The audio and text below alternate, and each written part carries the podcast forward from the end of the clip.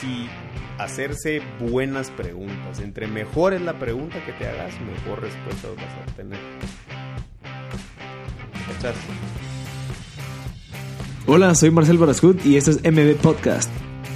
Hola Masters, el día de hoy tenemos como invitado a Enrique Ponce, el fundador de Empire Promotions. Como todos sabrán, pues Empire Promotions son los creadores del IMF, que es el Empire Music Festival, desde el 2014, importando personalidades en el ámbito musical como Calle 13, Afrojack, J Balvin, Tiesto, Skrillex, Incubus, Wiz Khalifa, Steve Aoki, Diplo, Juan y entre muchísimos otros. Kiki nos cuenta su trayectoria de cómo empezó haciendo fiestas para jóvenes y los retos que tuvo que sobrepasar luego de tres quiebras de empresas. Es, increíble la trayectoria de Kike, eh, creo que es algo súper valioso en que podemos aprender. No quiero hablar más porque el episodio está increíble, ahí van a poder saber cómo fue que se le ocurrió toda la idea, todos los retos, lo complicado y complejo que es tratar con cada una de las personalidades. Gracias a ESI School of Management por el apoyo a generar este tipo de contenido. En ESI, pues todos los emprendedores pueden seguir educándose en temas de mercadeo, recursos humanos, administración y finanzas, ya que tienen horarios atractivos para aquellos como yo que trabajan muchísimo y que su tiempo vale oro. Ingresen a www.esieduc.org para ver los pensums disponibles. También tenemos que agradecer a Aeropost por dejarme comprar todas las cosas que compro, digamos, libros, micrófonos, audífonos, un montón de gadgets que me gustan de una manera simple. Con un par de clics ya sé el precio de mi producto puesto en Guatemala y con garantía, que si no me gusta, pues lo devuelvo. Ingresen a www.ariopost.com y disfruten el servicio número 75 de M Podcast. ¿Cómo estás, Kike? Bien, gracias. ¿Vos qué tal? Bien, gracias por tu tiempo. No, a vos por la invitación. Mira, bueno, lo que estábamos conversando antes es una historia que le estaba recordando a Kiki, que él llegó, si no estoy mal, hace como 6, 7 años. No, como 6. 6 años a, la chamba. No me acuerdo. Es un coworking space En, zona 4. Y me acuerdo que llegaron a contar, ya, ya hasta contar tu historia a vos y Alan Mejía, que, que es el de bueno, en Pleasure, creo que es ahorita. Pero empezó con, si no estoy mal, con otro nombre cuando hacían fiestas. O, siempre fue Pleasure. Mira, yo creo que siempre fue Pleasure. Lo que pasa es que ha crecido bastante. Ah. Pues, o sea, sí es una empresa grande. Bueno, pero, pero al final la historia es bien interesante porque gracias a esa plática eh, contaste tu historia, contaste que también, o sea, siento que yo me sentí muy identificado porque nos contaste un poquito de que también no eras el más estudioso, que, que eras hiperactivo y demás yo me sentí bien identificado porque yo en esa época no sabía qué hacer con mi vida. Antes yo sentía eh, de que tenía que estudiar y que tenía que hacer un montón de cosas para ser exitoso de cierta manera. Entonces llegaste a contar eh, vos en tu posición en la que estabas que no necesariamente era tan necesario eso cuando estabas en el colegio o en la universidad y me inspiró un montón y desde ese momento como que también yo me empecé a educar y fue, fue como un como un chispazo Claro. A, algo que yo necesitaba. Entonces, por eso te, agradezco y, que creo que fue uno de los motores de poder empezar a hacer este tipo de cosas, de poder compartir historias como la tuya a gente que está acabando en esos momentos de no saber que piensan que es una cosa, pero cuando escuchas la historia de Quique y decís, no, hombre, sí se puede, hay que solo hay que hacer esto y esto y esto, requiere un montón de otras cosas, pero creo que es bien valioso, así que muchas gracias, Quique. no, a vos buena onda. Mira, y, y me gustaría, la verdad, empezar con recordarnos un poquito de eso, pues, o sea, parte de tus características eh, cuando eras patojo, o sea, ¿qué fue lo que comenzó? Si no estoy mal, Empire comenzó en el 2005. El 2004. 2004 fue que comenzó, o sea, hace ya casi 15, 16 años. Interesantísimo, o sea, ¿cuántos años tenías ahí?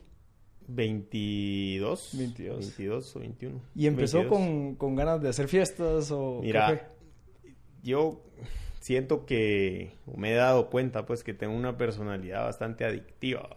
Eh, entonces, eh, eh, bueno, no sé si la palabra es adictiva o... No sé, o sea, yo me, me, enfoco en algo y como que soy terco en ese sentido, pues. Entonces, sí, definitivamente me gustaba la fiesta. O sea, los estudios casi nada, o sea, sí, pasé por cuatro colegios, o sea, el año que entré a la U, a los seis meses, no, que seis meses, o sea, entré en enero y después en Mazanda ya no volví a ir. Em, y hubo un momento donde a mí en mi casa me cortaron el chorro a vos, porque obviamente no, no se miraba una buena dirección pero yo quería seguir saliendo, ¿va? Entonces dije, bueno, tengo que hacer algo y me puse a trabajar. Esto estoy hablando que fue como a los 19. me puse a trabajar en, en una empresa, vamos, y entonces empecé a ganar, a ganar ficha y, podía seguir saliendo. Ese era mi, mi rollo, salir a chingar. Em, de- después de eso, pues, yo tenía una gran pasión por la música electrónica en ese tiempo. Y siempre me había quedado la gana de, traer algún artista, algún DJ bueno aquí a Guatemala. Inclusive hablé con promotores que ya lo hacían, como que para decirles, muchachos, traigan mejores cosas y así, y nadie lo hizo. en una de esas, el- el- eh, tuve la oportunidad de jalar a uno yo, a vos, el primero, obviamente perdí un montón de fichas, no sabía nada, pero, pero se llevó a cabo y fue el comienzo de, de, de donde me di cuenta pues que había mercado, que habían otros locos igual que yo que les gustaba esa música y, y así empezó. Y perdiste plata porque obviamente no sabías, o sea, qué, qué es lo que se necesitaba, lo trajiste y no recuperaste. Cabal, pero- o sea, fue, fue, fue así probar de cero, pues. Y obviamente a esas edades, o por lo menos yo, que tú preguntar o asesorarme, o sea, bien aventado, pues, o sea, hagámoslo y presté el dinero y así me la aventé. Es más, de, de, de hecho, firmé el contrato con el artista antes de, antes de tener los fondos.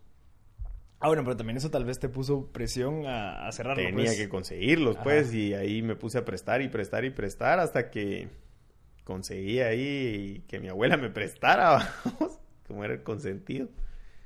Y, y llevé a cabo el evento. ¿Y qué fue lo que pasó? Ah, Se coló un montón de gente. El artista un día antes me dice, mira, eh, sí, acordamos en algo, pero fíjate que de pasajes es tanto. Y me lo tenés que dar en cash mañana. Y yo, "Puta, no, no tengo, pues. Eh, va, entonces no voy. Y, eh, o sea, obviamente en esa época me pasaron un contrato, lo firmé y lo faxié, o ni siquiera, ni siquiera escaneado.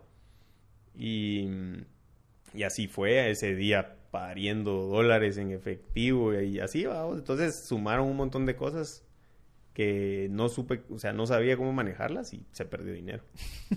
Pero obviamente eso te sirvió, o sea, bueno, no, tiempo, eso, eso tal vez lo viste después, o sea, que te funcionó, pero ¿qué hiciste después como para decir, bueno, sí me gustó, hay gente, ¿qué es lo que tengo que aprender de esto para volverlo a hacer en la próxima? Porque teniendo veintitantos años, o sea, sin Mira, experiencias. a mí me gustaba, pues, o sea, me gustaba ese rollo, me gustaba la fiesta, me gustaba la música electrónica, entonces, obviamente sí me desmotivé un montón después de esa, porque uno en esa edad dice, con este evento ya estoy set para los años que sean, vamos, pero la realidad es otra.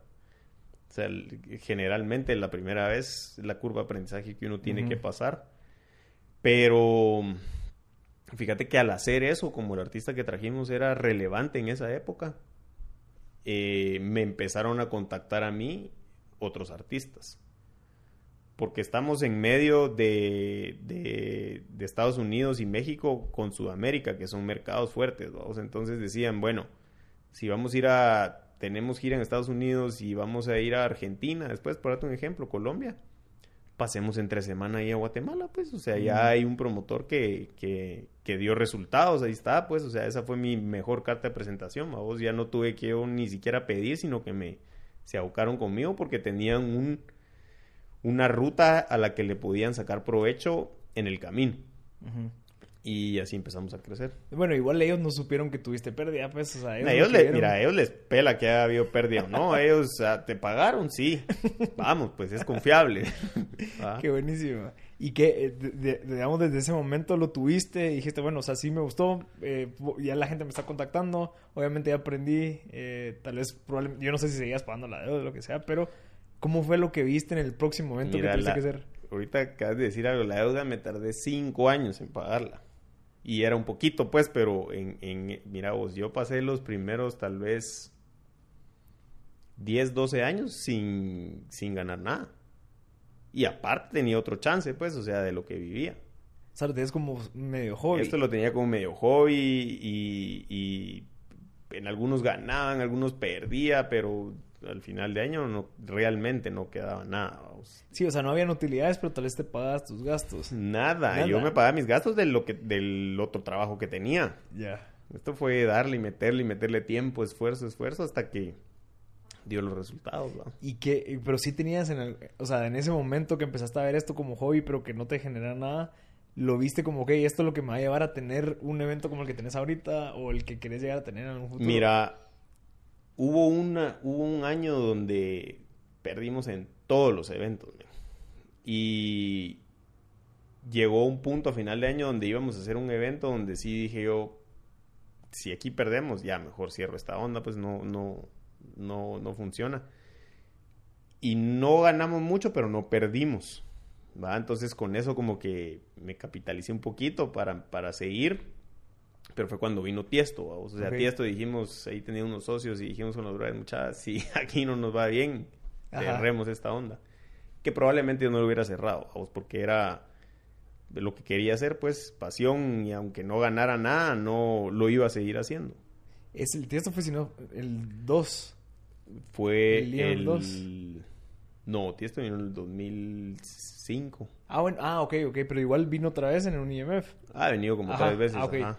Ok, o sea, lo trajiste antes para un evento. La primera vez que la primera Ah. vez que vino, creo, la segunda vez que vino, ahí estábamos a punto ya de decir. O sea, de hecho mis socios dijeron, ya nomás, pues yo seguí ahí necio. Ah, qué interesante.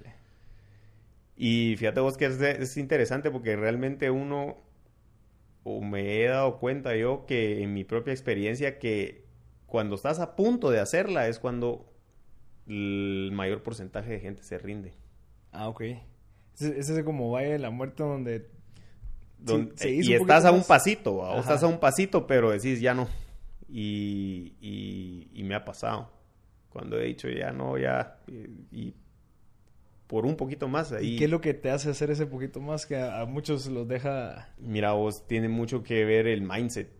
O sea, ese, para eso hay que, hay que hay que entrenar tu mindset, pues. O sea, nadie nace sabiendo, ¿va? vos. Eso es lo que a mí me ha ayudado últimamente, porque si te soy sincero, o sea, a veces la Mara se ríe y dice, puta, que él no estudió y igual le va bien, ¿va vos? Pero si yo hubiera estudiado, te juro que no hubiera tenido que pagar ese aprendizaje, pues. Mm, Al final de cuentas es o a prueba y error o estudias. Igual siempre existe una curva de aprendizaje, en mi criterio, pero te la haces más barata, vamos.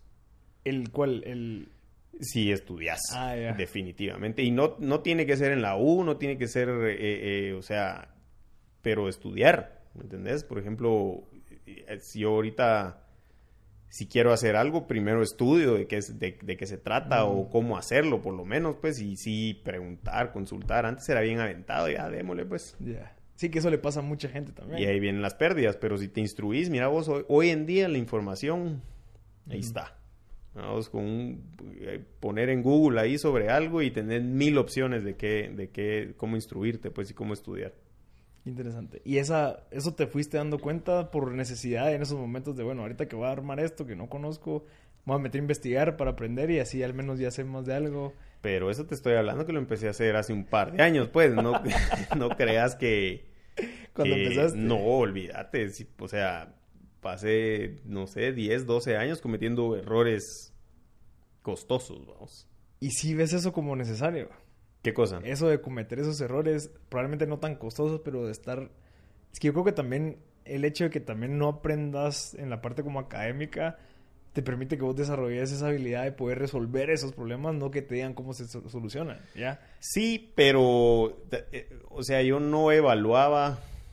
Por ejemplo, hoy en día hay tres preguntas que me hago. Vamos, Vamos a ver si, si voy a hacer una inversión o, o- o voy a hacer algo. Es, ¿cuál es el upside? Que si no te va bien. Ajá, ¿Cuál es el, el- el beneficio? ¿Cuál es el downside? Que es el, el, o sea, lo malo que te puede pasar. Y la tercera es si puedo vivir con el downside. Mm. O sea, si, si, si todo se va a la droga, puedo vivir con eso, vos, y ya eh, es parte de lo que ya tomo la decisión de decir, bueno, sí, sí, si todo se cae, o sea, es un golpe, pero no me noquea, vos. Entonces, antes no, antes me iba all in en todo.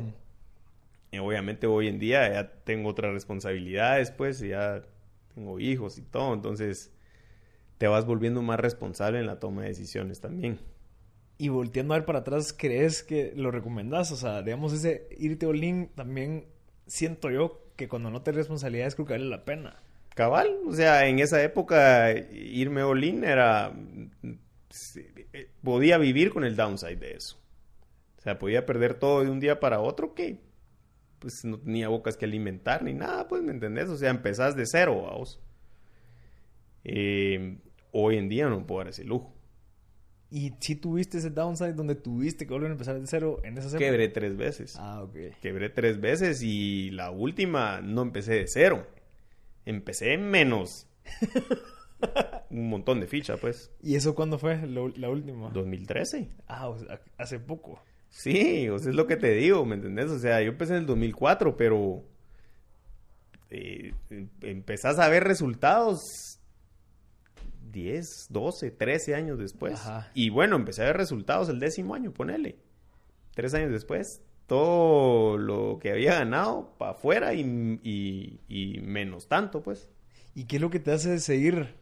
O sea, porque ya No tres sé, veces... Ese, ese drive, vos, o sea, el drive, como te digo, de, de realmente que me, me apasiona, pues, lo que hago. Lo haría de gratis, ¿me entendés? Y bueno, ahorita ya estás, o sea, lo estás haciendo lo que te apasiona y estás manteniéndote rentable con eso. O sea, creo que es algo que muchos quieren lograr y por lo, por lo visto se requiere de sacrificio de 10 años. pues. Cabal, mira, vos, acabo de oír un comentario, no, no, un quote, no sé quién lo dijo, pero es, ¿cuál es el secreto de hacerse millonario de un día para otro? Eso es fácil. Trabajas 20 años y tal vez de un día para otro después te vas a hacer, lo te vas a hacer millonario, pues. Entonces, es, eh, eh, es trabajo, men. 10 años de trabajo, eh, bueno, más. O sea, sin ver nada. Ajá. Y obviamente, conforme van pasando los años, agarras credibilidad, eh, haces buenos aliados. Por ejemplo, nosotros con Gallo trabajamos de la mano, eso me ha ayudado un montón porque también no vivimos en un país donde la economía no es, o sea, no es una prioridad, un concierto, un evento, una, o, o- o un festival, vamos. Eh, si, si bien es cierto, a la gente le gusta entretenerse, pero no, no es barato, pues. Sí, es- Entonces, si no lo puedes pagar, no, no lo puedes pagar, punto. Ah. Qué interesante eso que acabas de decir, o sea, porque, o sea, yo, yo he estado leyendo, bueno, probablemente es un libro que te lo recomiendo, estoy seguro que te- ya lo leíste, pero Stealing Fire. No lo leí. No, pero te lo han recomendado antes, ¿no? No. Es, bueno, me lo recomendó Cala, un invitado, y es, y habla mucho de Burning Man, y habla de todos estos eventos, de la importancia en las sociedades de ese tipo de eventos. De que tal vez vos lo has visto, de que genera como esa comunidad, genera como que ese... Sí, genera un sentido de, de, de comunidad y armonía. Es, ese, e- es, es crear una experiencia, ya no tanto como ir a ver a un artista y órale, pues. Entonces, yo no inventé el agua azucarada, men. O sea, yo empecé a ver todo este tipo de cosas y ir a los festivales y todo. Y sí, yo te digo, la idea de hacer el festival, de hecho, con Alan, salió por ahí del 2006. Y ahí fue donde yo dije, o sea, yo eh, sí mi end goal, o sea, mi meta era te- llegar a hacer un festival así en mi país, vamos. Y del 2006 a que se llevara a cabo ese, ese proyecto pasaron ocho años. Pero siempre en tu mente. O sea, siempre, siempre en la mente, siempre en la mente. O sea, siempre soñás con eso, pues. En el buen sentido de la palabra. Sí, sí, o sea, sí. soñás, "Ah, ojalá quisiera. Y, y te lo van metiendo en la mente, te lo van metiendo en la mente y se vuelve realidad. No, y también todas tus acciones de durante esos ocho años eran como que enfocadas a, bueno, qué es lo que me puede acercar más y poco a poco, qué alianzas, a Cabal. quién le tengo que ir a hablar, a qué tengo que traer para que después ya sea mucho más Sí, fácil. todo inconscientemente lo vas trabajando eh, en esa dirección.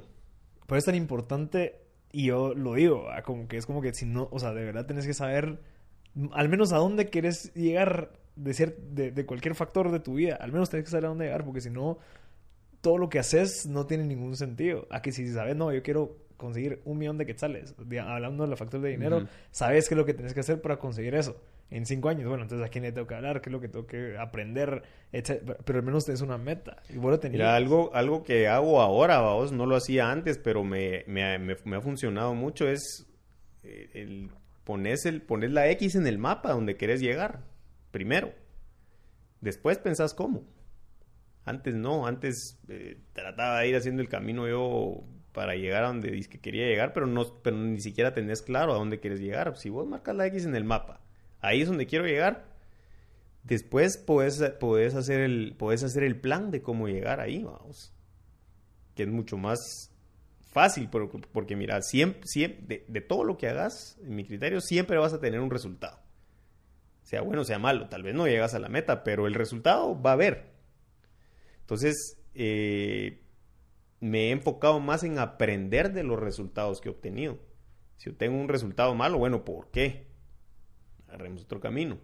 Siempre pensando que quiero llegar a la X donde marqué en el mapa, ¿vamos? Entonces eh, se vuelve más se vuelve más fácil. Mira, vos yo me pongo a pensar a veces, digo yo, si si pudiera retroceder el tiempo y no perder todo el dinero que he perdido, estuviera retirado, man.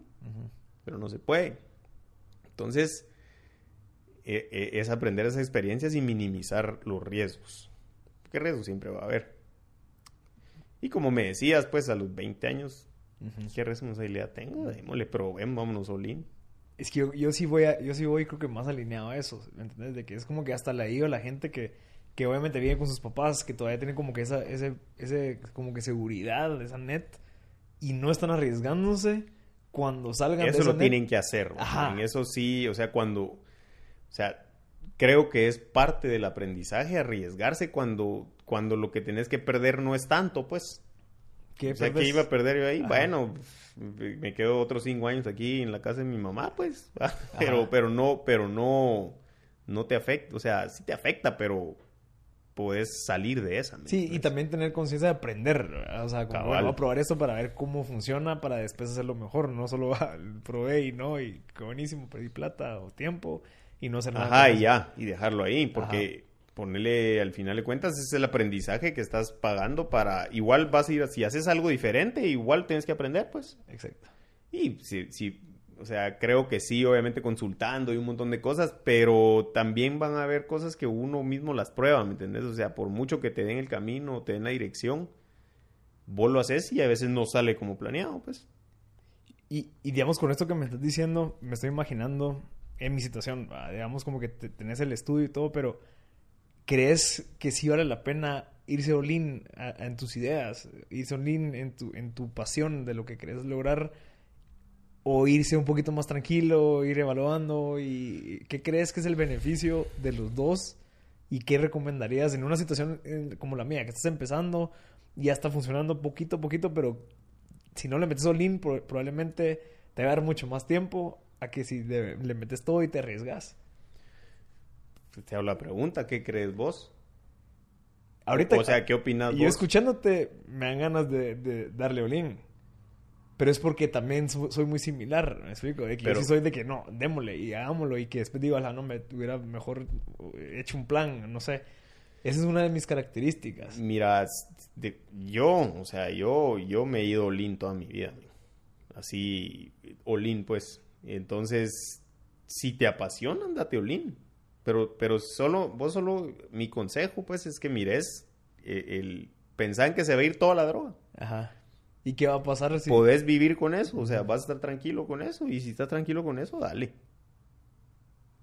Qué interesante. Ahora, si no, no, ven, o sea, si no puedes vivir con el, el downside de que, de que todo se, se acabe, mejor no lo hagas. Uh -huh. No sé si me explico. Sí, sí, sí, sí. Pero de irse a Olin, sí, o sea, yo no soy quien para decirle a alguien que no se vaya a Olin, si lo hice cuatro veces, tres veces y, y, y en, o sea, bueno, más de cuatro veces, cinco veces y tres de esas veces a la lona. Es que lo único que te, te saca ahí es ese, ese, amor por lo que querés lograr. O sea, es lo único. Yo. Te, o sea, no nada más.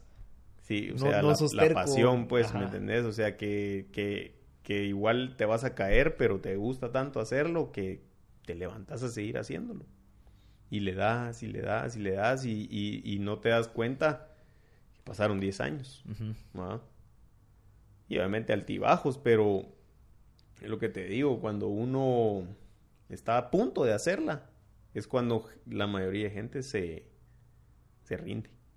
Qué interesante. Y, ala, qué, qué, qué, interesante. Y, digamos, me dijiste que en el 2013 fue tu última quiebra, digamos, sí. o tu último bajo. Creo que fue el más el, el, más alto que tuviste. Sigo pagando deudas de eso, okay. pues, imagínate. Pero... ¿Ya estás casado?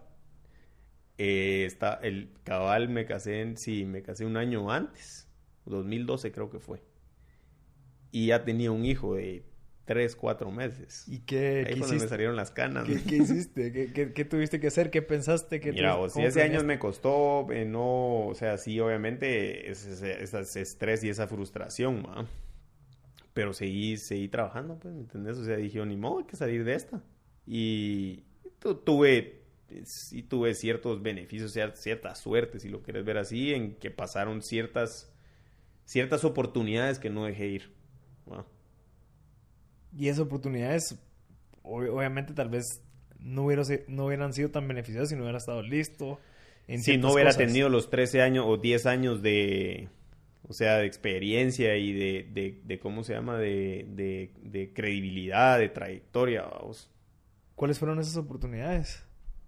Buenas alianzas que hice con, con Gallo, por ejemplo, vamos, eh, eh, con otras marcas, pero Gallo la principal. Eh, Mira, realmente el festival de ahí sale, va.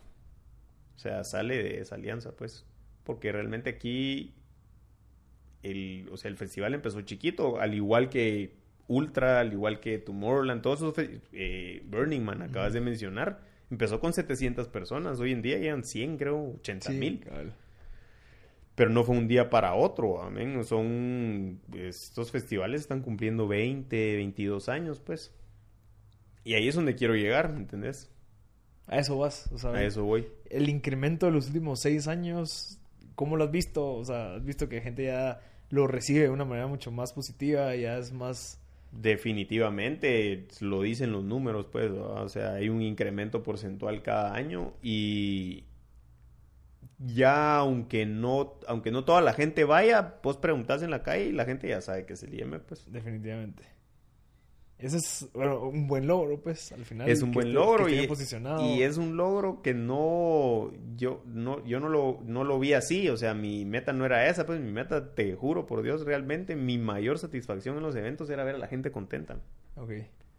O sea, no sé, tal vez eh, se oye como eh, egocentrista de mi parte, vamos, de decir "Ah, toda la gente está contenta por mí, pero eso era, eso era lo que me gustaba. O sea, ver a la gente de verdad pasándola bien. Y yo creo que es algo que es como que de, de lo, o sea, es, es interesante escuchar eso porque a veces mucha gente se va por la parte que quiero hacer plata, quiero vender publicidad, etcétera, Sí. etcétera.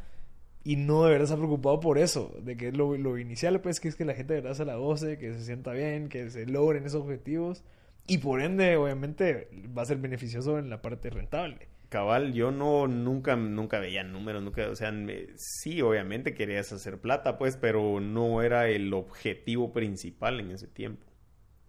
Qué interesante. O sea, inclusive ahorita, pues, ¿me entendés? O sea, si bien es cierto, es un, es, es un negocio, eh, yo pudiese hacer el festival con la mitad de costos, pues, pero mi intención es que de verdad la gente viva la experiencia que quiero que vivan. Y inició porque yo viví esas experiencias, ¿me entendés? Yo viví esas experiencias y de verdad era un feeling así. Imagínate, tenés 18, 19, 20 años, te das un festival, conoces gente, la pasas bien. Es una experiencia inolvidable. Y yo sí quería que la gente aquí viviera esa experiencia, pues. sí. Creada por mí también, como te digo, puede que suene egocentrista, pero, pero ese era el, ese era el, ese era la, el, el end goal, la meta de decir, eso es lo que quiero.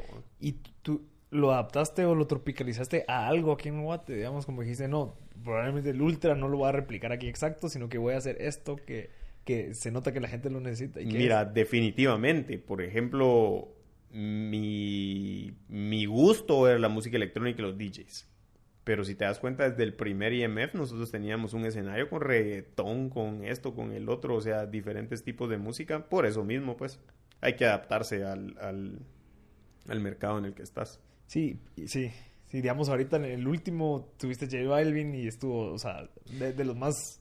Y porque ahorita, mira, sí, es más, eh, eh, eh, tiene un poco más de relevancia ese escenario, pero desde el día J Balvin estuvo en el número 2, para que te des una idea. En el primero estuvo Calle 13, o sea, sí venían artistas de otro tipo, pero yo creo que estábamos más catalogados a...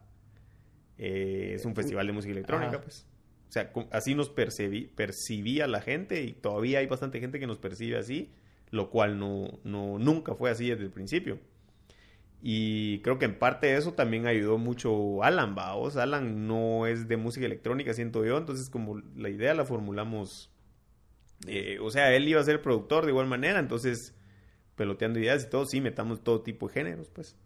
Mira, ¿y cuáles son los desafíos principales? O sea, cuando comenzaste y cómo ha ido evolucionando ese tipo de desafío en el séptimo, ahorita que van a pre- para el otro año.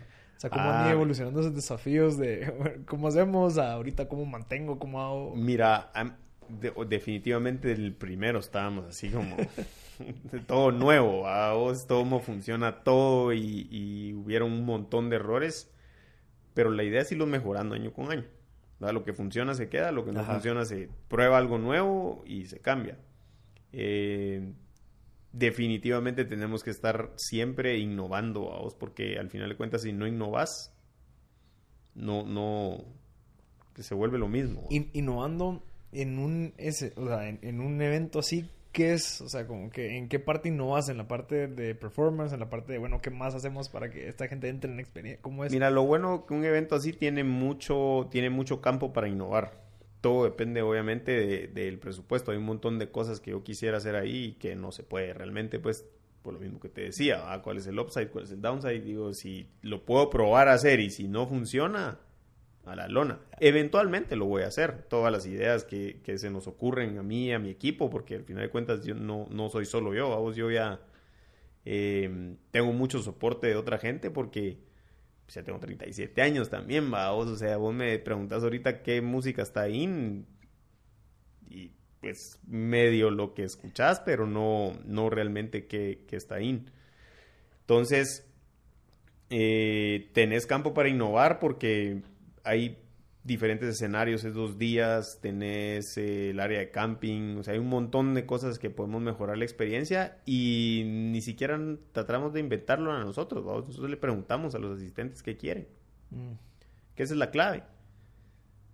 ¿va? O sea, da- hacer para la gente lo que la gente quiere, no lo que yo quiero. vamos. Interesante. Y sí siento que hubieron muchas promotoras. Creo que eso fue una de las cosas que me hizo a mí sobresalir. eh, eh, a diferencia de otras promotoras, que otros promotores traían música que les gustaba a ellos. Mm. Y no necesariamente a la masa, pues. Sí, porque digamos dentro de la industria de promoción, eso es el único que hace esto, si no estoy mal. No hay más gente que hace esto, Pero pero festivales así.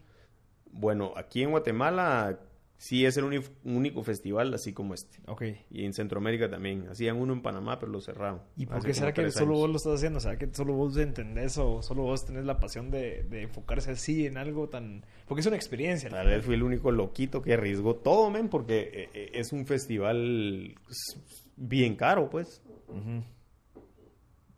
Y obviamente, como te digo, la alianza que tengo con Gallo, es que si no, no, o sea, hubiese sido muy difícil empezarlo. Ok. Ah, ahorita estamos en un punto muy bueno, pero, pero el inicio, como te digo, los primeros tres años mm, es inversión, inversión, inversión, inversión. Cuatro también, o sea, todavía estamos en esa fase, pero ya es, ya, ya ha crecido, pues. Pero, digamos, yo lo que no entiendo es por qué, bueno, casi todas las promotoras que yo conozco, aparte de la tuya, conciertos.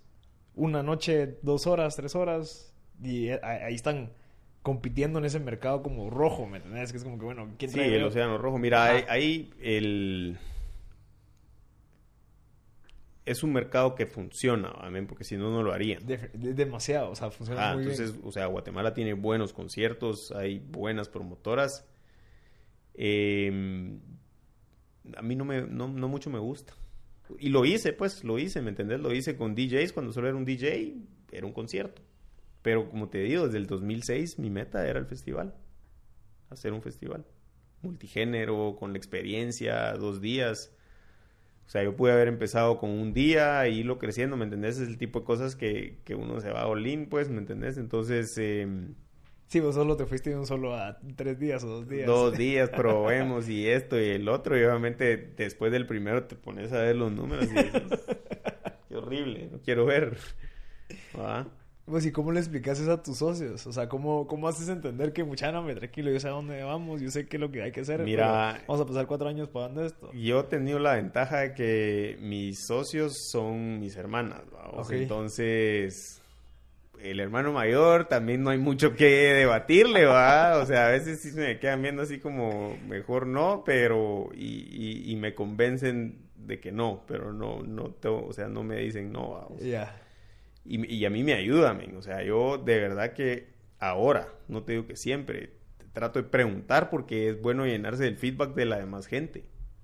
Mira, el problema siento yo no, el problema no es no saber. El problema es creer que uno sabe. Porque no tiene nada de malo no saber, ¿va? Pues si crees que lo- si crees que sabes, ahí es donde pasan, pasan cagadales. Y me ha pasado. Por eso te lo digo, no por, no porque lo leí o lo estudié, sino que porque me di cuenta de esas quebradas, pues. Sí, uno, uno piensa que sabe, por lo tanto no pregunta. Ajá. Y ahí es donde Entonces uno dice, no, pues que yo no. Y, yo lo sé hacer. ¡Boom! Ajá. Estrellado contra la pared. Entonces, con los años, obviamente, vas agarrando esa experiencia y aprendiendo, pues, el, el, hay, pues, hay Mara que no sale, pues, o empieza y dice, bueno, ya no, y se dedica a otra Ajá. cosa. Sí, porque tal vez no tiene esa pasión que la que te dice, "Oh, no. Eso sí, Tiempo, es- eso, ajá, eso creo yo que me pasó a mí, o sea, tan, tengo tanta pasión a esto que hago que, aunque no fue rentable, lo seguiría haciendo y Sí, haría otra cosa paralelamente para vivir. ¿Y lo has pensado hacer así? Mira, no, pero sí he hecho inversiones en otro tipo de cosas para Ah, diversificar un poco y también, vamos, también a la lona en un montón de cosas por no saber, por creer que saber. Y digamos, ahorita que ya sos consciente de ciertas cosas que no sabes, ¿cómo haces para saberla? Ya preguntas, ya estudias, o sea, ya sé que Sí, estudias, ya. digamos, ¿qué más Mira, haces? Ponerle los primeros 10 años, vos, o sea, de cuando empecé a hace 3, 4 años, me decías leer. ¿Qué es eso? Nunca ¿qué es eso, man? de verdad, ¿qué es eso? Ajá. Hasta que por endes del destino, fíjate vos, yo estaba, yo tenía como 45 libras más de las que tengo ahorita, de peso. Y sí, una vez me dijo mi hijo chiquito, vos, cuando estaba embarazada mi esposa del segundo. Yo me senté así a vestirlo y me dijo, ah, te- vos también tenés un bebé ahí adentro. Y dije, uh. Porque todavía había- toda mi vida había sido delgado, vamos, y comía lo que quisiera y, y Ya está pasando factura eso. ya estaba pasando factura, pero dije, oh, no, eso sí no, o sea, no quiero, pues. Entonces, ya tengo que yo no, y nunca, nunca creía mucho en el, en el ejercicio ni nada de eso, pero dije, oh, bueno, sí tengo que hacer algo para, para quitarme todo este peso eh, eh, extra que tengo. Y, y- y hice un audiobook. Era cuando empezaba Audible y todas estas... ¿Vos lo hiciste? No, o sea, Ah, lo, ah, lo escuché. Sobre eso, sobre nutrición y, y dieta y ejercicio.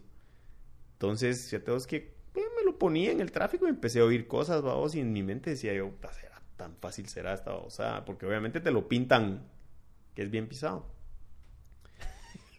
Hice el libro, o sea, lo, lo escuché, lo apliqué y en tres meses me había quitado las 45 libras. Entonces eso mi mente creó un... O sea, ahí está la respuesta, pues. La eso hay que buscarla. Hay que buscar, o sea, la respuesta es... eh, eh, la- ahí está la información. O sea, si quieres aprender de algo, hay manuales. Si quieres hacer esto, hay manuales. Si quieres... O sea, la información hoy en día, ahí está. Todavía me acuerdo de chiquito, mano. Del, bah, la, ¿Vos no te acordás? de- pues, ¿Qué edad tenés vos? Yo tengo 28. Bueno, vos sí viste la enciclopedia en CD. Sí, sí, sí. ¿va? Y la anterior, el libro. La encarta. La encarta. Ajá. Va, o sea, el trámite, va, tengo que ir a buscar, a meter el disco. Hoy no, en tu celular. Quiero aprender de Siri, marketing. Siri, Siri, ¿qué es Ajá, Siri? Siri, ¿qué es marketing, por ejemplo? Ajá. Mil opciones, ves cuál tiene mejores reviews y a esa le das. Entonces, eh, eh, a ese fue, ese- ahí me cambió el chip. ¿va? Y entonces ya después me puse ya a aprender un poco más de contabilidad, de números, de finanzas, todo ese tipo de cosas que obviamente ayudan un montón a, a no, a no perder plata, pues. Sí, yo, pienso eso de que es necesario, pero cuando, bueno, eh, son diferentes tipos de mindset, pero vos estás en la U, no estás haciendo nada aparte, Entonces, la conta, finanzas, lo, bueno, lo toca aprender porque toca. Pero, digamos, lo aprendés para sacar ahí buena nota en el examen, pues, toca. no, ajá. Ajá, pero digamos ya después en tu posición de decir, no, me, a la madre, no, ya quiero aprender esto en específico porque yo sé que me va a ayudar, ya te metes con todo. Y te metes con todo, cabal. Y hasta tenés casos prácticos de, bueno, ¿cómo lo voy a resolver? Immersion así, full, y te pones a aprender y todo, entonces lo sacas más rápido. ¿Y ahorita qué tipo de libros son los que escuchas? O sea, bueno, me contaste que estás, bueno, te gusta todo este tema de Tony Robbins, o sea, que Fíjate que sí, mira, yo, yo empecé mi mujer siempre me decía, mi esposa fue a un evento de Tony Robbins hace 20 años tal vez, cuando era teenager todavía. Y siempre me decía, mira, que este cuate buenísimo, fui a este evento, no sé qué, cuando era, cuando estaba en el, cuando estaba entrando a la U, no sé qué, o sea, mamá, no son para amigos. decía yo, ah, saber ese, ese, cómo es uno, ah, o sea, cree que todo lo sabe, que todo lo puede. Pero fíjate vos que hace como dos años sí empecé a ver que yo necesitaba sea, después de lo que te conté de, dije, oh, bueno, sí, necesito ya adquirir nuevas herramientas, eh, aprender más, etcétera, etcétera. Estoy buscando de meterme una maestría. Y em, investigando de todo, igual son caras, pues. Em, vi que tenía Tony Robbins un curso de, business y no era tan caro. Y era aquí en Miami. Cuatro días, cinco días. Dije, vamos. Y le dije a mi esposa, mira, este es el chavo que me había dicho que no sé, sí, ese es buenísimo, no sé, va, vamos pues. Fui y fíjate que el tema de business obviamente muy bueno y todo, pero le agrega un montón el tema personal. Que al final de cuentas yo creo que eso es mucho más importante vos, porque si estás bien personalmente y en tu casa, en tu familia y todo, vas a ser más efectivo porque primero tenés, estás contento y segundo, no tienes una preocupación o un desenfoque a ese lado, pues. Entonces me gustó un montón y lo ves, lo ves, o sea, si aplicas las cosas que aprendes, lo ves automáticamente en resultados. Entonces ahí también empecé a investigar, o sea, a leer más de otras cosas, ponerle leído cosas que me interesan, ¿va? Eh, por ejemplo, para el negocio o para superación personal y ese tipo de cosas. Ponerle ciencia ficción y novelas y esas cosas no leo porque no me interesa, pues. Si leo algo es porque me interesa saber en ese momento aprender de eso. Mira, y, bueno, esos cursos son carísimos. O sea, estamos hablando de 5 mil dólares, si no mal cada... Pero valen la pena. Ajá, pero ¿cómo lo, ¿cómo lo metes dentro de tus... No sé cómo... ¿Cómo no dices a la manera esos 5 mil dólares los puedo usar para... ¿Sabes cómo lo vi yo? ¿Cómo? La maestría me iba a costar 50. ¿Va? Entonces dije yo, 50 contra 5, probemos el de 5 primero. ¿Y ahorita ya no sacaste la maestría? Ya no. ¿Y, sacaste estos? Saqué un par de cursos de estos, pero igual como te digo, em, he leído, me pongo a investigar de cosas que quiero saber y así.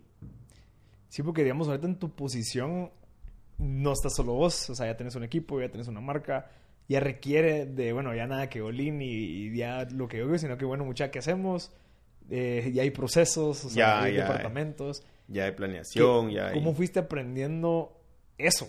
De que eso es complicado también, o sea, el delegar, el contratar, el... Mira, ¿cómo hacemos? Es una buena pregunta vos, porque al inicio, mira, las etapas de un, de una, de un emprendimiento, de una empresa, son, son etapas como las de un, como las de un niño, pues, o un bebé, El nacer. De ahí, pues ya sos un toddler, vas caminando y, y, la mayoría de cosas las haces vos, tienes problemas de cash flow, todo ese rollo que es parte de, ¿va? Después vas creciendo tu equipo, pero tenés, o sea, ya ahora tenés que manejar un equipo, porque al principio lo haces todo vos. Poner al principio, yo me echaba las cajas de gallo al hombro y las iba a poner las barras, pues, ¿me entendés? Ya después vas teniendo un equipo y todo, y entonces tenés otro tipo de complicaciones, porque también manejar un equipo, si no sabes hacerlo, es complicado. Porque ni siquiera delegas, seguís haciendo vos las cosas, pero ahí te estás pagando el equipo de todos modos, ¿va? Y eso sí me tomó años y, también vamos a aprender, investigar. Y te digo, todavía no lo hago al 100. Pero ¿y cómo fui? O sea, ¿qué aprendiste o que te, que te recuerdes ahorita? Porque digamos, esa etapa creo que es la más complicada. Cuando ya tenés la de delegar, es porque uno no quiere soltar, va. Cuando empezás a contratar a uno cuando ya lo contratas, a veces te quedas como que, bueno, ¿y quién lo pongo a hacer? Si, si igual que- estás haciendo, igual hace uno todo. Ajá. ¿Cómo, ¿Cómo fue y qué hiciste en esa etapa? Fíjate que se fue dando, se fue dando poco a poco. El mismo equipo empezó a hacer cosas donde yo por X o Y motivo, mira, te voy a dar un ejemplo bien claro. En el 2012, por ahí, se murió un mi tío que había sido como mi papá toda la vida, vos, un día antes del evento de Armin Van Buren. O sea, definitivamente yo no podía ir al evento, eh, o sea, tenía que estar en el funeral, todo ese rollo. Y dije, y como estaba triste, vamos, dije, oh, me vale madre que el equipo lo haga, pues y si sale, bueno, y si no, pues qué pisados. Y salió. Entonces me di cuenta, ah, ve pues, o sea, sí se puede delegar, sí lo pueden hacer. Y entonces te vas, te vas de, soltando un poco de eso. O sea, es, es ir probando. O sea, Es ir probando. Ajá. Mira, obviamente en ese tiempo era diferente, pero ahorita es un poco más fácil porque, o sea, vos les asignás qué hacer y lo medís. Ajá. ¿va? Pero sí, o sea, sí, yo- yo- eso sí lo entiendo, pero digamos, creo que nuestras personalidades, yo no sé, pero digamos, es bien difícil ser tan como, no sé, vos querés estar ahí haciendo y haciendo y quiero ver, pero, pero ponerte a medir y ver que todo funcione. ¿Cómo y si cambias ese chip de vos ser el principal, el ser el que estás ahí detrás de la línea de fuego, a pasarte hasta atrás a, bueno, quiero ver cómo va cada uno? O, o, Es es Como te digo, fue, fue con el tiempo, se pues, fue dando. pues fue dando. Ok. Y ahorita teniendo solo un evento al año, ¿qué haces durante los 11 meses de diferencia? Mira, ¿Cómo funciona? realmente tenemos seis, ocho eventos al Ah, año. Lo que pasa que el IMF es, es, el, es el más relevante, por decirlo así, pero por ejemplo este año, a principios de año hicimos a Wisin y Yandel, después vino Martin Garrix y todo, pero como la gente nos mira como empresa y piensa en el IMF, tal vez no se da cuenta ni siquiera quién hizo los otros, ¿va? Ya. Pero sí tenemos, pues. Y ahorita están diversificando también aparte como de gamers, ¿verdad? Estaba viendo que hicieron Exactamente, eventos, estamos eh, haciendo tema de gaming, eh, que es un excel- o sea, es un nicho que está ahí. es un nicho buenísimo. Creciendo y es todos familiar, vamos, Ajá. entonces también le das entretenimiento a toda la familia ahí y ahorita vamos a hacer otro, vamos a hacer otro. O sea, tenés entonces evento musical, evento, digamos, de un festival, vas a conciertos, gaming, ¿a dónde, qué más van a hacer? ¿Qué, qué es lo que tienen en Estamos pensando, ¿ah? o sea, hay un montón de, de eventos eh, que se pueden hacer. Al final, el manejo de eventos es similar en, en- en- en cualquier tipo de evento, a excepción de los festivales, que es una logística mucho más fuerte. Pero es igual lo mismo, solo que a escala. Eh, pero de ahí hay un montón de cosas que se pueden hacer, ponerle eventos de tecnología, eh, no sé, eventos de comida, ahí tenés el, ¿cómo se llama? El Barbecue Challenge, y hay un montón de gente, ¿me entiendes? Hay un montón de cosas que se pueden hacer, Sí, aparte de los conciertos Eh, musicales. Es como, es como en tu cadena de valor, al final se replican muchas cosas que se pueden hacer en los diferentes tipos de eventos. Al final lo puedes hacer. Cabal. De comida, música, igual te lo puedo poner como... E igual te lo armo, pues. ah, ajá. interesante. O sea, sí hay una industria y un mercado latente para seguir haciendo cosas. Hay, lo que pasa que, por ejemplo, nosotros, o generalmente la gente se va a la industria que conoce porque tenés más o menos un, una idea de cuánto puedes hacer, cuánto no. ¿ah? Por ejemplo, nosotros en el gaming, el primero que hicimos ahorita, nos dimos cuenta de un montón de cosas, pues, que no teníamos históricos de nada. Entonces decís, vamos, probemos, va, Olin, y de ahí vamos evaluando y mejorando las cosas que no funcionaron. ¿Y cómo haces para que generar estas ideas con tu equipo? O sea, asumo que también, que, que, que bueno tener un jefe que, bueno, démosle. Ah, sí, con el equipo, como te digo, ahí nos reunimos una vez a la semana y a Ideas. ideas o, o de- le, pues, sí le ponemos tema a cada reunión, pues, o cosas que tengamos que ver, pero ahí todos somos iguales, o sea, todos eh, eh, eh, pueden opinar, todos son bienvenidas las ideas, es más, yo ya casi no doy, yo mejor escucho, pues, porque como te digo, yo ya no, o sea, que ellos están en la jugada, pues, ponerle mi equipo, están entre los 25 y 30 Ah, años. ¿vaos? entonces, para mi empresa es beneficioso porque están en la jugada, pues yo ya qué, yo ya, no- ya no salgo, ¿me entendés? O sea, sí voy a mis eventos y todo, pero no como antes que uno está en la jugada de jovencito, pues que está de moda, que no está de moda. Y lo ves como algo que querés, que es como que, bueno, ya solo me dedico a llegar a mis eventos que ya están armados. ya- Ah, no, o sea, sí trabajo Sí. durante la... No, sea, fijo. pero como que, que, que ya tengas un buen equipo que te arme algo que te encanta. Sí, sabes. O sea, buenísimo. que es como un sueño hecho realidad, de cierta manera. No, y también los empoderas a ellos, pues, de en decir, o sea, se, se, se adjudican el chance, pues, ¿me entendés? Si solo llega uno a decirles, hagan esto porque esta es mi idea, Ajá. No, no, no le veo valor a eso. Y si te has dado cuenta que sos de los pocos que de verdad está viviendo algo que, o sea, ya sabes que está haciendo dinero a la vez cumpliendo algo que les apasiona así de verdad. ¿Estás Pues, mira, consciente de no eso? sé si de los pocos, pero, Ah, pero sí, sí. soy consciente de que realmente sí, o sea, estoy contento de, de esta situación.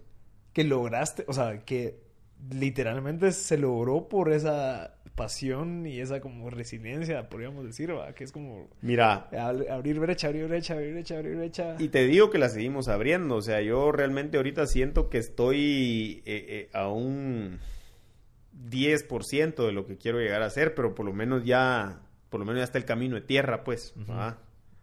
O sea, un, de una vía, pues, ahí chiquito y todo, pero, pero siento que ese camino ya lo vamos abriendo, ¿va? pero sí, y sí siento que me falta mucho por, por hacerlo más grande No. o hasta donde lo quiera llegar, ¿va? Que es el famoso ese BHAG, ¿ya? Que es como que esa, como que, que es un, tu, una tu meta así como que te da miedo, que todavía, pero que Sí, cabal, y que a veces también pensás, eh, hay riesgos, pues, ¿me entendés? De, de todo tipo, en que ponerle, va, este año se hizo, pero el otro año pasa algo y no se puede hacer, ¿me Ajá. entendés? O sea, no es un, o sea, el- el- el- es un fin de semana, pues, si bien es cierto, lleva un año de planeación, o sea, nosotros terminamos ese festival, Y ya estás. descansamos dos semanas y empezamos. Qué increíble. Ah, empezar a ver artistas, empezar a ver el diseño de los nuevos escenarios, que todos los años los hemos hecho diferentes. Y hay un montón de riesgos, pues, ah, o sea, que se caiga todo, que no sean Desastre natural de o algo lo que sea. ah. Y tenías, a- bueno, eso ya es tema de negocio, pero si se protege de cierta manera como que eso que se está invirtiendo. Aquí no se puede. Es a la, a la suerte. O sea, aquí no, eh, por ejemplo, en otros países vos puedes asegurar el evento, pero aquí no hemos logrado, eh, como no eh, es un evento particular diferente a, no hemos logrado, fíjate. Sí tuvimos una cotización de una aseguradora de afuera, pero te soy sincero, no sé por qué no lo hicimos. Ok. Pero sí es interesante Yo tenerlo. creo que los términos eran ciertos términos que dijimos eso, eh, o sea, no, eso es muy difícil que pase, pues no, lo- nuestros riesgos son estos. Sí, que hay un tornado o algo así que se, se Ajá, eso, otras cosas, pues, o sea, que no venga, porque creo que los términos eran si, si el artista no llega, Ya. pues son 60, pues, va, si no viene uno, no importa, pues, o sea, anunciamos un día antes que no va a venir, que quiera su pisto de regreso y órale, pues, pero eso no te cancela el evento, va.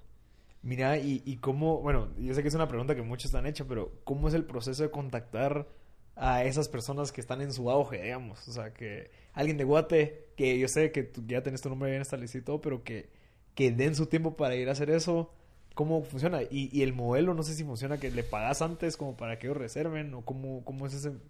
Mira, Si se puede saber. se puede saber, ese es el, el peor dolor del festival, es ese, Ok.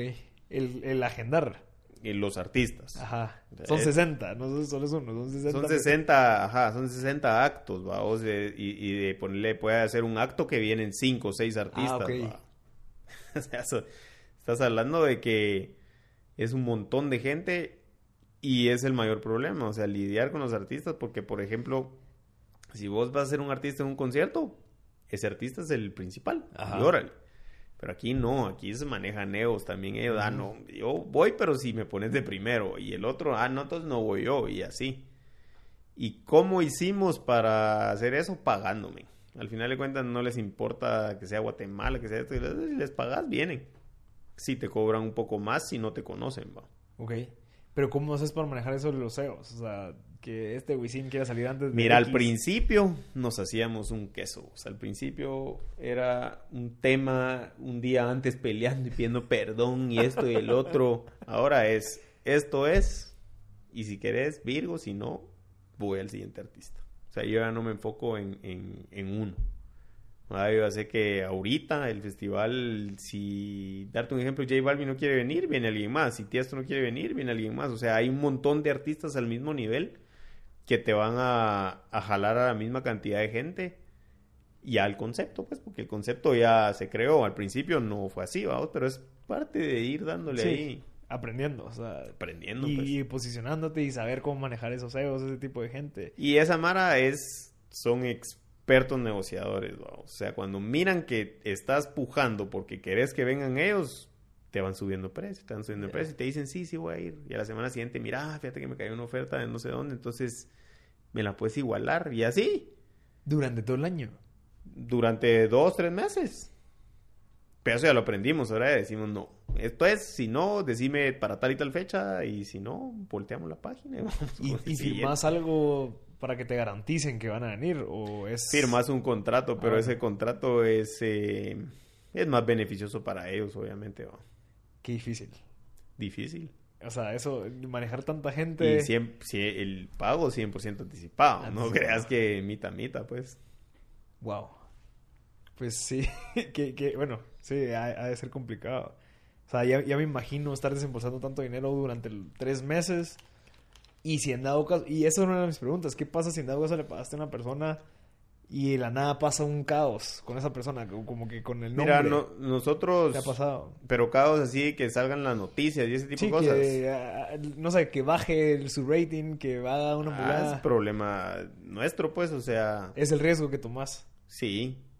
O sea, por ejemplo, que se vea involucrado en un escándalo, decís vos. Sí. Mira, eso no me ha pasado, pero pues qué otra, o sea, nosotros podríamos decidir que no venga, pero no creo que nos devuelvan, pues, la- el, el, el, Sí. el, el fee. Ahora, si ellos te cancelan, depende cómo pusiste en tu contrato, pero sí, te, te- te pueden devolver el dinero o, re- o reprogramar la fecha, hay maneras, pues.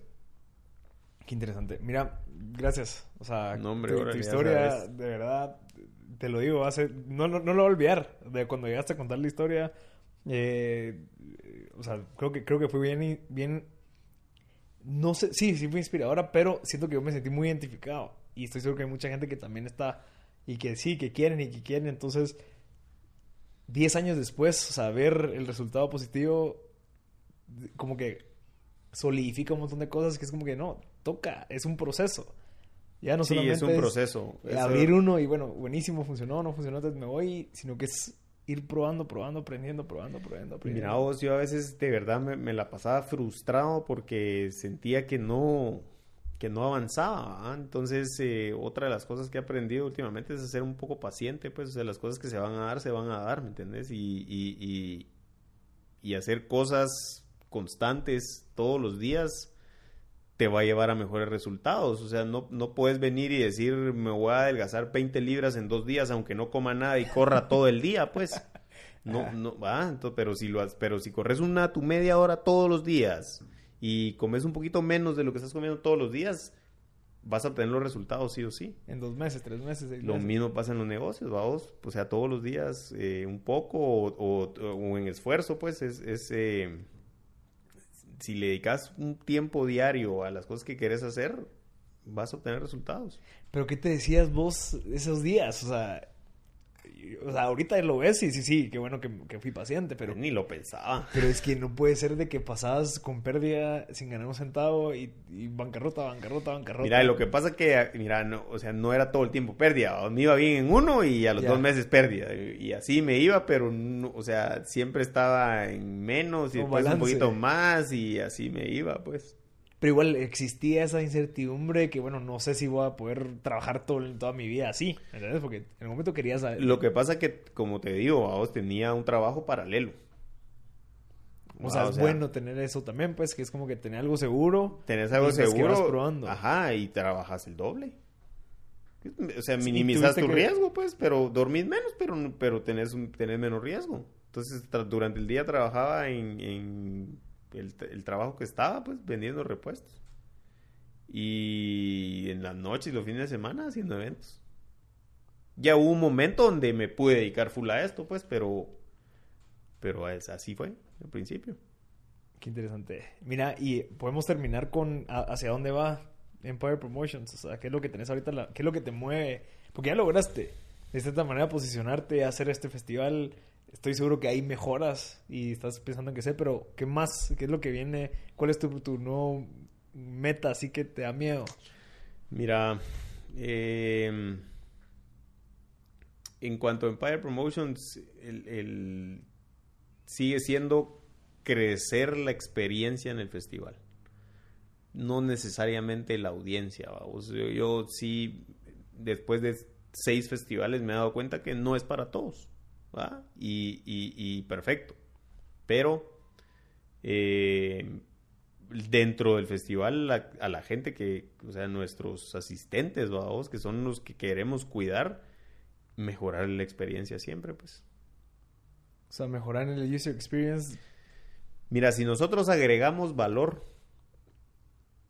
el festival solito va a crecer. O sea, no va a crecer porque le hagamos más publicidad, porque traigamos a los top artistas del mundo, tal vez sí, pero van a ir a ver al artista. ¿va?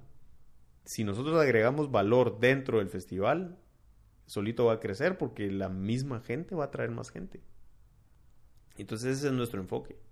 Agregarle valor a la gente que Sí, llega que al llegue qué quiere, quiero que llegue la gente. O sea, que, que salga feliz, pues. Que no solo porque feliz. llegó Tiesto, llegó que, X. ajá, que le hayamos agregado valor y que han dicho, qué buena onda esta Mara.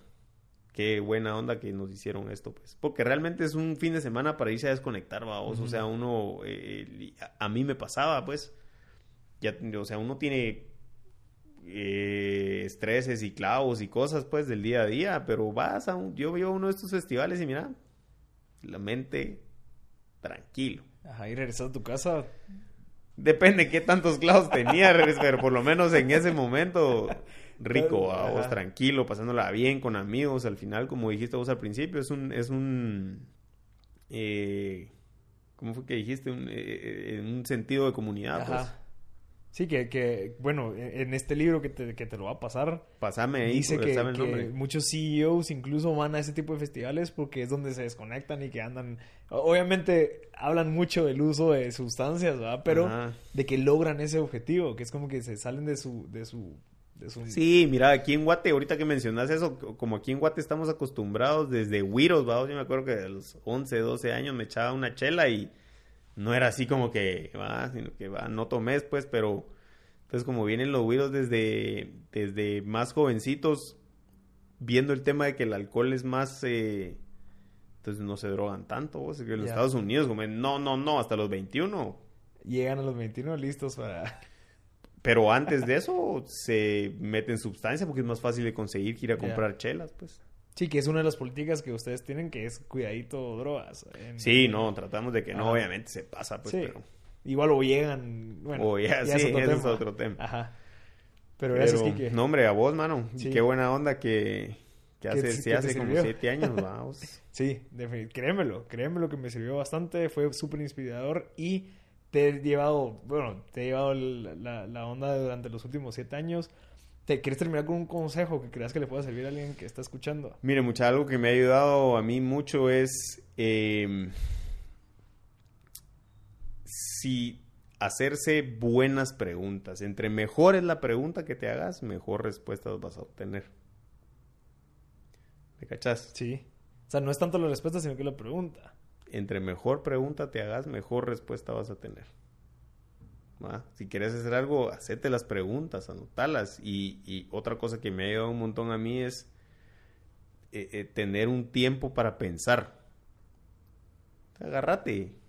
Media, 45 minutos, una vez a la semana, dos veces a la semana.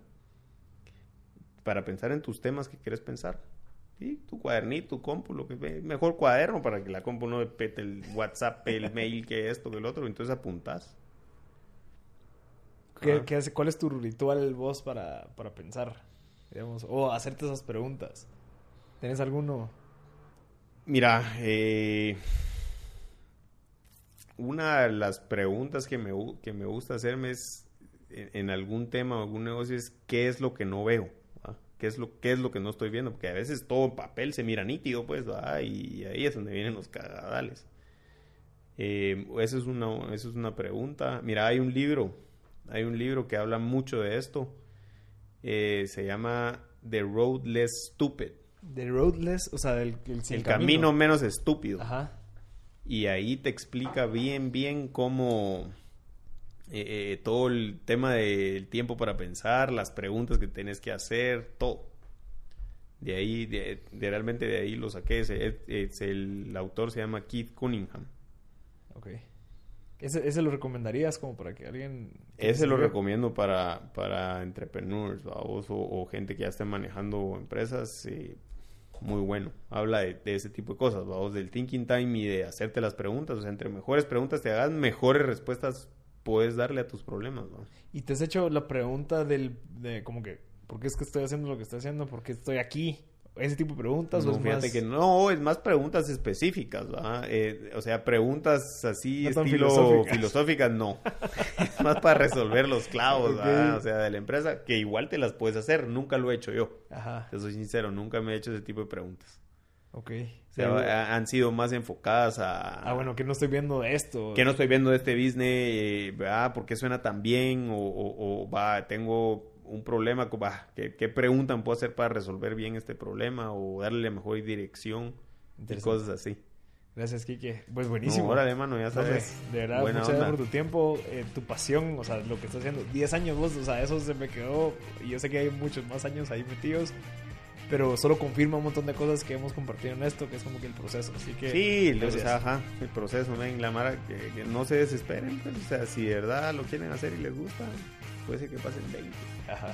Pero sí creo que los resultados y los beneficios y la satisfacción va a ser mayor. A que si de un día a otro lo logras. Gracias, Kike. Y, Bueno. y buenísimo por tu tiempo. No, hombre, a vos. Gracias, Kike.